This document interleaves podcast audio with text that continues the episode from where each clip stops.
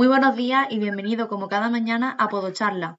Como anunciamos ayer, en el día de hoy hablaremos sobre un tema que no solo es interesante, sino que también es de gran interés para todos y todas nuestras oyentes.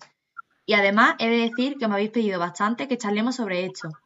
Hoy hablaremos sobre la atención médica podiátrica, es decir, la sentencia podológica.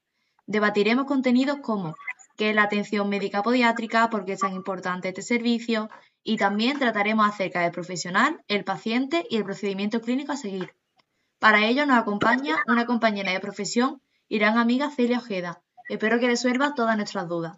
Bienvenida Celia, tras tantos años de experiencia tendrás muchos consejos que darnos y mucho que explicar sobre la bonita profesión que ambas estudiamos. Claro, Ana, la experiencia en nuestro trabajo es muy importante y los años hacen que los errores disminuyan. Efectivamente, Celia. Antes de comenzar, podríamos dar una breve pincelada sobre qué es la podología, porque a día de hoy no es una especialidad sanitaria que predomine y además creo que es la, de la gran desconocida.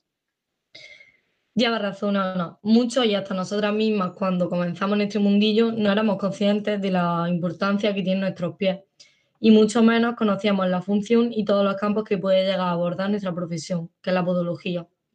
Bien, Celia, podríamos comenzar explicando a nuestros oyentes en qué, en qué situación se encuentra actualmente eh, la podología y, por supuesto, y haciendo un poco de spoiler, comentar la reciente y anhelada noticia que conocimos hace una semana. Sabe ya de lo que me estoy refiriendo, ¿no? Claro que sí. Y aunque la espera haya sido larga y tanta lucha durante años y años, finalmente la podología se encuentra en la cartera básica de servicios dentro del Sistema Nacional de Salud. Es estupendo. ¿Cómo te sientes? Pues personalmente estoy muy contenta, ya que la inclusión de los podólogos en el Sistema Nacional de Salud asegurará un servicio completo para el paciente, dando así una atención integral en la salud del pie. Además, dentro del sistema, el podólogo podría desarrollar competencias completas como el diagnóstico, una exploración, tratamiento, participación en unidades de grupos diana, cirugía, favoreciendo, favoreciendo así tanto el servicio a los pacientes como el desarrollo profesional de los podólogos. Entonces, vamos a explicar un poco en qué consiste la atención médica podiátrica primaria. Leyendo literalmente su definición, la atención médica podiátrica primaria se puede caracterizar como un conjunto de servicios que son accesibles aceptables para el paciente, coordinados y continuos en el tiempo. Digamos que es como nuestra primera parada cuando necesitamos atención médica, convirtiéndose en la, en la línea de choque o primer contacto de los cuidados. ¿No es así? Así es, la asistencia podológica primaria se ubica en la primera línea del sistema de asistencia a la salud, estableciendo un equilibrio entre el autocuidado y la asistencia especializada. Bien, hablemos sobre el podólogo, sobre el profesional. Los profesionales de atención primaria deben asimilar grandes volúmenes de información y mantenerse al día sobre los adelantos en el conocimiento y en los procedimientos. ¿Qué cualidades como profesional crees que un podólogo debería tener? Pues Ana, aparte de lo que has comentado, el estar siempre actualizándose en cuanto a conocimiento y procedimientos, los podólogos deben preocuparse también por el paciente de forma integral, así como sobre sus necesidades. Además, al tratarse de la primera puerta de ingreso, como tú has dicho, al sistema de atención de la salud para el paciente, pues son los encargados de la atención y de la derivación a otros profesionales en el caso de que sea necesario. Por otro lado, el podiatra debe ir más allá del diagnóstico y comprender las implicaciones de la enfermedad. Con frecuencia, el podólogo pues, se convierte en el confidente del paciente y esta tendencia se va agudizando a medida que los pacientes pues, envejecen. Claro. ¿Y, sobre el paciente? ¿Qué no puede decir sobre, sobre estos? Pues en relación al paciente es un papel bastante importante. Podríamos decir que es el que pone en marcha esta cadena. La razón de la visita puede radicar en presencia de dolor, una enfermedad, un problema social o incluso una preocupación de salud. Pero es evidente que el foco está en la preocupación e inquietudes del paciente. Celia, ¿sabías que el paciente tarda solo 7 segundos para juzgar a un médico? ¿Solo? Solo. es muy poco tiempo.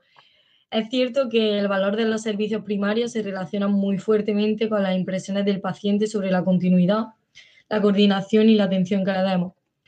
Y ahora que estamos hablando ya de datos curiosos eh, y de pacientes, ¿tú sabías que hasta un 95% de la población de edad avanzada desarrollará de alguna forma un malestar podológico o tendrá la necesidad de asistir durante sus últimos años?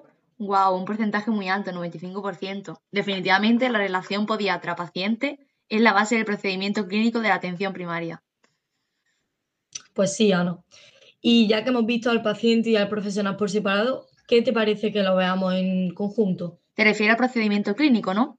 El paso inicial es el reconocimiento de la enfermedad y una vez clasificados los numerosos signos y síntomas presentes, el profesional eh, debe proporcionar al paciente una explicación al problema. Claro, es algo muy importante y son bastantes los pacientes que nos agradecen cuando les explicamos qué le ocurre y cómo solucionarlo. Es una manera de tranquilizarlo. Sí, además así nos ganaremos su confianza, totalmente. Claro. Bueno, Ana, creo que ya va siendo hora de ir finalizando el podcast, pero antes, para concluir, me gustaría aclarar algo para que nuestros oyentes se vayan con una idea clara. Y es que uno de los objetivos principales de la atención primaria podológica consiste en la prevención. Es preciso proporcionar educación sanitaria a nivel de la podología a pacientes individuales o de forma grupal por ejemplo, a la población geriátrica, pacientes con artritis, población con diversidad funcional o pacientes con, que son diabéticos. Así es, yo creo que se trata de uno de los puntos más importantes en nuestra profesión. Bueno, Celia, creo que todas nuestras dudas eh, se han resuelto. Espero que os haya parecido interesante. Y, y nada, y ya me despido de todos vosotros. Muchas gracias, Celia.